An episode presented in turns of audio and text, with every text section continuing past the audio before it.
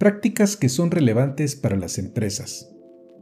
¿Qué provocó el derrocamiento del presidente del Banco Interamericano de Desarrollo antes de concluir su mandato? ¿Qué hay detrás de la adquisición de la empresa de software para diseño Figma por parte de Adobe? ¿Es mayor la oportunidad de obtener empleo a través de conocidos lejanos que de conocidos cercanos? ¿Qué se avisora para la industria del transporte de carga con los camiones autónomos? Les saluda Armando Peralta en un nuevo episodio de Prácticas Empresariales. Sean bienvenidos. Amigos de Prácticas Empresariales Podcast, en el episodio de esta semana aprovechamos para revisar algunos temas de actualidad que impactan al mundo empresarial y que bien vale la pena no pasar por alto. Por un lado tenemos el reciente cambio que se acaba de dar en la presidencia del Banco Interamericano de Desarrollo y que toma revuelo en la medida que su titular fue despedido por no apegarse al marco ético de la institución. Asimismo, analizaremos cómo la reciente adquisición que Adobe hace de la startup Figma conlleva varios significados. También los resultados de un estudio que de tiempo atrás viene realizando la red social LinkedIn, que nos da mayor luz sobre la importancia que tiene la red de conocidos al momento de tratar de conseguir empleo y por último, los retos que la industria del transporte de carga enfrenta con los camiones autónomos en carretera, especialmente en los Estados Unidos. Como ustedes saben, es un placer continuar recibiendo sus comentarios respecto a los temas que vamos exponiendo en cada episodio y nos encanta que nos acompañen. Vayamos al tema, estamos listos.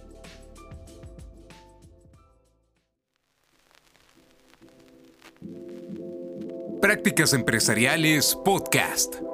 Un espacio dedicado a ti.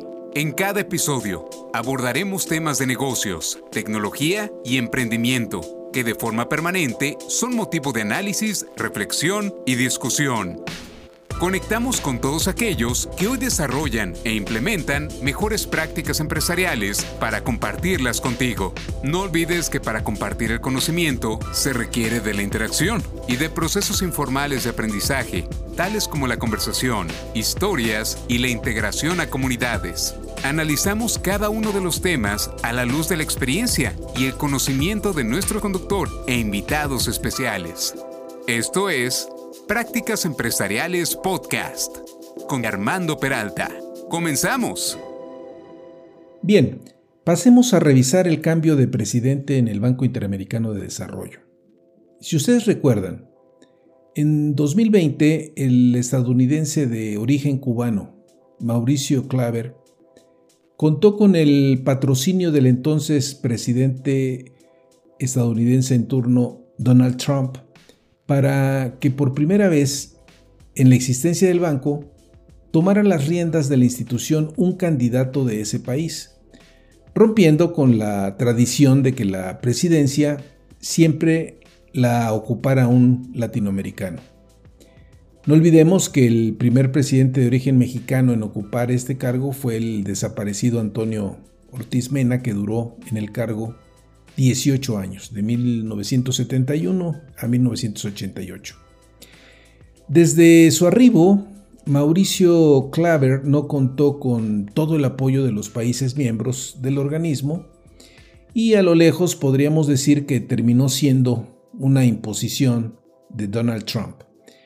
Ahora, con fecha 26 de septiembre del 2022, concluye su mandato, antes desde luego pues, de lo que estaba previsto, al ser removido por los gobernadores del banco. En pocas palabras, no le queda más que recoger sus cosas y salir por la puerta chica. Su destitución obedece a la acusación de que rompió con las normas de ética interna según diversas fuentes, una agencia de investigación contratada por el mismo banco presentó los resultados al directorio ejecutivo referente a que Mauricio Claver ha mantenido una relación personal con una empleada de la institución quien eh, ha recibido beneficios cuantiosos mediante el incremento en su salario. Claver se declara inocente y manifiesta, una vez ya destituido, que demandará al banco.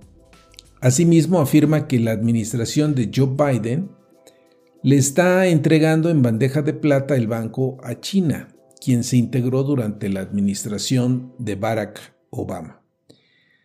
Los hechos nos muestran a un funcionario despedido por no apegarse a los principios éticos y que termina siendo todo un escándalo eh, donde de paso, pues la institución jala los reflectores de los medios no por las razones de su esencia como Banco de Desarrollo Regional, sino por motivos del mal comportamiento de la cabeza de la institución y de una empleada.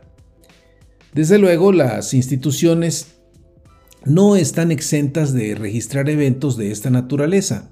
Sin embargo, sí habría que pensar hasta dónde la cultura de la organización ha sido laxa. Es decir, ¿qué fue lo que falló en términos de control interno?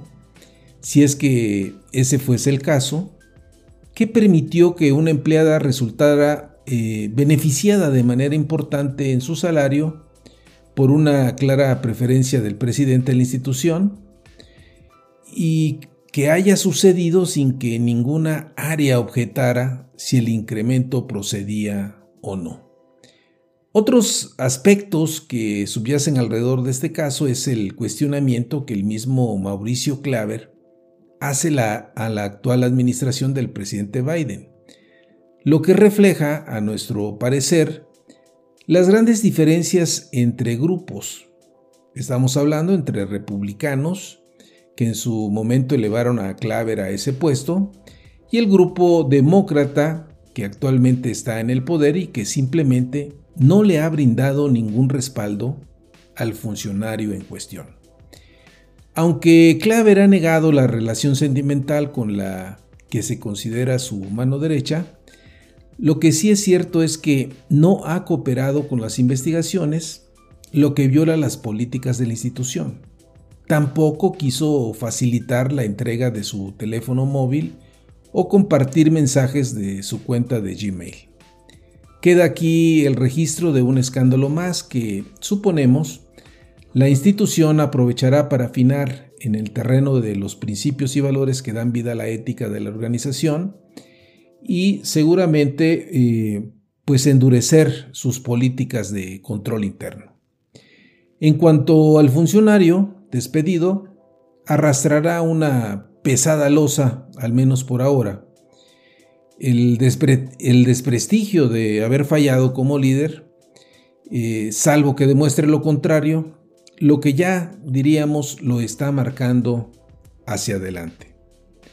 Por ahora se ha nombrado a la economista hondureña eh, Reina Irene Mejía como presidenta interina, mientras se elige a un nuevo presidente. México, según distintas fuentes, ya ha eh, mencionado el interés de poder promover por parte de nuestro país a, a Alicia Bárcenas, quien estuvo durante varios años al frente de la CEPAL, y que actualmente recientemente fue nombrada como embajadora en la República de Chile. Ahora vamos a la adquisición que Adobe está haciendo de Figma y lo que significa para las dos empresas. El anuncio de que Adobe adquiere a Figma levanta la atención de los medios por el monto de la operación. Estamos hablando de 20 mil millones de dólares y porque el mercado de las adquisiciones en este momento se encuentra en un nivel bajo, dadas las condiciones macroeconómicas del entorno. Adobe es una empresa de software estadounidense que fue creada en 1982, cuyos programas son muy populares en la edición de páginas web, video e imagen digital, y que migró exitosamente hacia la nube desde donde ofrece sus productos. Por el contrario, Figma es una empresa de reciente creación, ya que lleva en el mercado apenas 10 años de existencia. Creándose en 2012, cuando su cofundador, Dylan Field, recibe el apoyo de una beca Teal que le permitió trabajar de lleno en un editor gráfico y una herramienta que permite generar prototipos en la web, siendo viable la colaboración en tiempo real. En poco tiempo lanzan su producto al mercado en 2015 y dos años más tarde lanzan una modalidad de pago. También a un ritmo, diríamos, vertiginoso, Figma se ha capitalizado pasando de 2 mil millones a 10 mil millones entre el 2020 y 2021, gracias a dos rondas de financiación que se llevaron a cabo con el respaldo de grandes compañías de capital de riesgo como Sequoia Capital, eh, Kleiner Perkins, Andreessen Horowitz. La adquisición aparte de que permite a Dylan Field convertirse en multimillonario a la edad pues prácticamente de 30 años, al igual que al otro cofundador Ivan Wallace, ha levantado preocupación en la comunidad de diseñadores y programadores por el giro que Adobe le pueda dar a Figma, quien es en términos estrictos pues un competidor. El temor es que Adobe termine anulando los productos de Figma y que se pierda el espíritu innovador de los mismos. Los críticos sacan a relucir el antecedente que tiene Adobe cuando adquirió Macromedia en el 2005 y que resultó en la interrupción de algunos productos clave. Dado lo anterior, Adobe ha señalado que Figma seguirá operando de manera autónoma, motivo por el cual eh, usuarios y clientes no deberían de preocuparse. Visto a la luz de la innovación, no olvidemos que muchas empresas establecidas despliegan esfuerzos de innovación abierta que les permite fusionar a startups que están siendo disruptivas en el mercado y así hacerse de innovaciones que ellos mismos no han sido capaces de desarrollar. Figma ha posibilitado a sus usuarios ejecutar su software desde un navegador permitiendo la colaboración entre grupos. Es una nueva forma de usar el software de diseño que ha permitido la llegada de más usuarios de lo que ya se había logrado a través de la nube. Desde luego, esta adquisición representa un reto para el eventual choque que se pueda dar en el ámbito de la cultura de ambas empresas, así como la integración tanto en los aspectos técnicos como en los de comercialización. Otro eventual riesgo que se puede materializar sería la intervención de los reguladores que hasta ahora no se han manifestado, lo cual podría suceder si ellos llegaran a valorar que detrás de la adquisición subyace la intención de Adobe de eliminar a un competidor. Continuemos ahora con la fuerza que los lazos débiles tienen al momento en que queremos conseguir trabajo.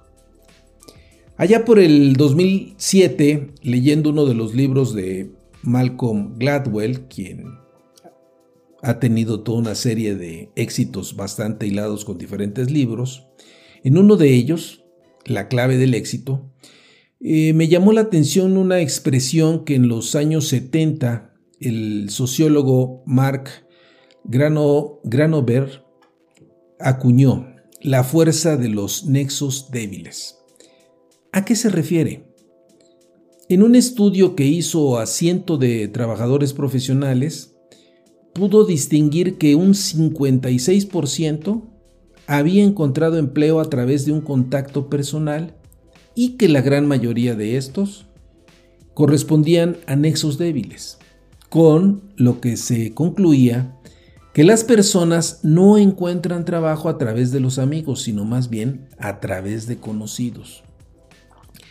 Ahora, eh, muchos años después, LinkedIn, la red orientada a los negocios y el empleo, y que todos conocemos, ha llevado a cabo un experimento con 20 millones de usuarios durante 5 años encontrando que las conexiones sociales débiles son dos veces más efectivas a la hora de buscar empleo que los lazos que socialmente son más fuertes, tal y como lo reporta Natasha Singer en el New York Times. Es decir, encontramos una coincidencia entre ambos estudios en cuanto a sus hallazgos. Entre 2015 y 2019, LinkedIn llevó a cabo el estudio variando aleatoriamente a los contactos débiles y fuertes, y que si eres usuario de esta red, debes de reconocer cuando recibes mensajes de personas que deberías de conocer, que son recomendaciones que nos hacen, invitándote a que hagas contacto con ellos para que tu red vaya creciendo paulatinamente. Por cierto, los resultados del estudio se pueden encontrar en la revista Science en el número 6612 de septiembre de 2022. No perdamos de vista que este tipo de estudios forman parte de los experimentos que estas empresas realizan permanentemente en lo que se conoce como pruebas AB. Muchas veces nosotros como usuarios desconocemos de que se están ejecutando estas pruebas, tal y como fue con este estudio que se realizó durante varios años. En cuanto a cómo se aprovecharán estos resultados por parte de la red, el profesor de Administración y Ciencias de Datos, eh, Sinan Arab, eh, del Massachusetts Institute of Technology, quien fue el que comandó el estudio, señaló que hacer un experimento en 20 millones de personas y luego implementar un mejor algoritmo para las perspectivas de trabajo de todos como resultado del conocimiento que se aprende, de eso es lo que están tratando de hacer. Este tipo de experimentación que se realiza sin el conocimiento de los usuarios y teniendo en cuenta el tema de la privacidad de los datos, no deja de ser un tema que se mueve en el filo de la navaja. No olvidemos los reclamos que se han dado en el pasado con otros proyectos que han impulsado empresas como Facebook, en particular, lo más seguro es que los usuarios de LinkedIn no han estado en conocimiento si estos experimentos pudieran afectar o no sus oportunidades de trabajo. LinkedIn afirma que no, sino que más bien eh, que han estado en línea de mejorar su algoritmo que muchos conocemos como personas que deberías de conocer. Otros puntos a destacar de este estudio son hasta ahora no se había demostrado en un ensayo prospectivo a una escala mayor la asignación al azar a personas con conexiones sociales de diferentes fortalezas. Los contactos débiles en promedio comparten 10 conexiones mutuas y los contactos fuertes más de 20 conexiones mutuas. Y los 20 millones de usuarios involucrados en el experimento crearon más de 2 mil millones de nuevas conexiones sociales que dieron origen a más de 70 millones de solicitudes de empleo, arrojando 600 mil nuevos empleos. Es decir, las cifras confirman que hasta el momento los resultados eh, son positivos. Para finalizar, nuestro episodio semanal conozcamos de cerca cómo la tecnología está revolucionando la industria del transporte de carga en los Estados Unidos con los camiones autónomos. Gracias al avance de la tecnología, hoy podemos hablar de camiones de carga autónomos, lo cual es una buena noticia en un entorno donde la cadena de suministro global requiere que la entrega de bienes sea eficiente, tal y como el mercado lo demanda, favoreciendo positivamente los costos al reducirlos y apoyando en la resolución de cuellos de botella. Sin embargo, vale preguntarse, ¿resulta viable que nos encontremos en las carreteras camiones de carga que hagan recorrido de forma autónoma? La respuesta es que aún no, a pesar de los avances que se han registrado. Existen diferentes aspectos que por el momento limitan que esto suceda. La figura de lo que se ha dado en llamar conductores de seguridad es indispensable para cerrar el circuito del recorrido. Sobre este tema, Kate Metz, corresponsal de tecnología del New York Times, ha hecho una investigación de lleno en el desarrollo de estos camiones autónomos y el impacto que está teniendo para la industria del transporte de carga. Vayamos al detalle. Las empresas que están desarrollando este tipo de vehículos saben que la tecnología tiene que esperar para poder desplegar todo su potencial. Por ejemplo, una de estas empresas, Kodiak, están, eh, pues están enfocando en que sus camiones circulen en autopistas con tramos largos e ininterrumpidos, lo que resulta más fácil que en las calles de una ciudad donde el tráfico ocasiona paradas frecuentes. El CEO de otra startup, Embark, señala que por lo general la problemática que enfrentan los conductores está por el lado del cansancio y el aburrimiento, lo cual para un robot es indistinto.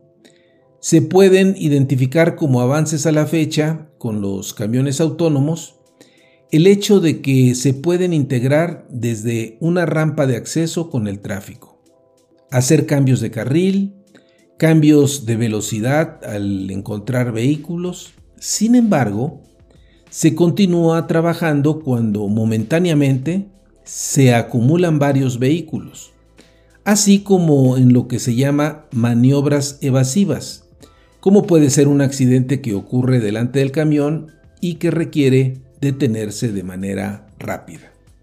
Otro gran desafío está por el lado de cambios que habrá que prever por el lado de la industria del transporte de carretera. Por ejemplo, en el transporte de mercancías que las unidades de Kodiak hacen entre Dallas y Atlanta, estamos hablando de un recorrido de más de 1.250 kilómetros, no entran a las ciudades, descargando a un lado de las carreteras en lo que se denomina centros de transferencia donde las unidades se pueden reabastecer y donde otras unidades realizan la entrega en la última milla.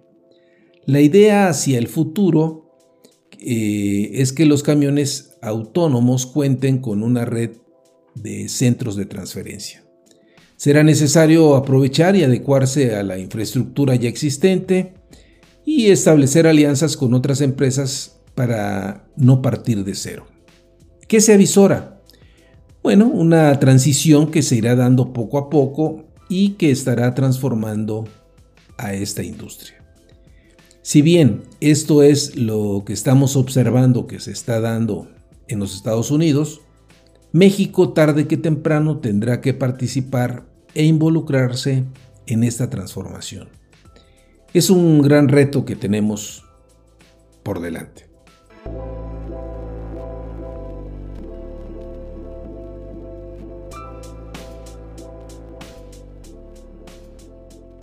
Finalmente, estimados amigos de la audiencia, no olviden que si tienen interés en enviarnos algún mensaje, lo pueden hacer en la siguiente cuenta de correo, prácticasempresarialespodcast.com o bien si les ha gustado este podcast, hagan clic en seguir. Nos escuchamos en el siguiente episodio.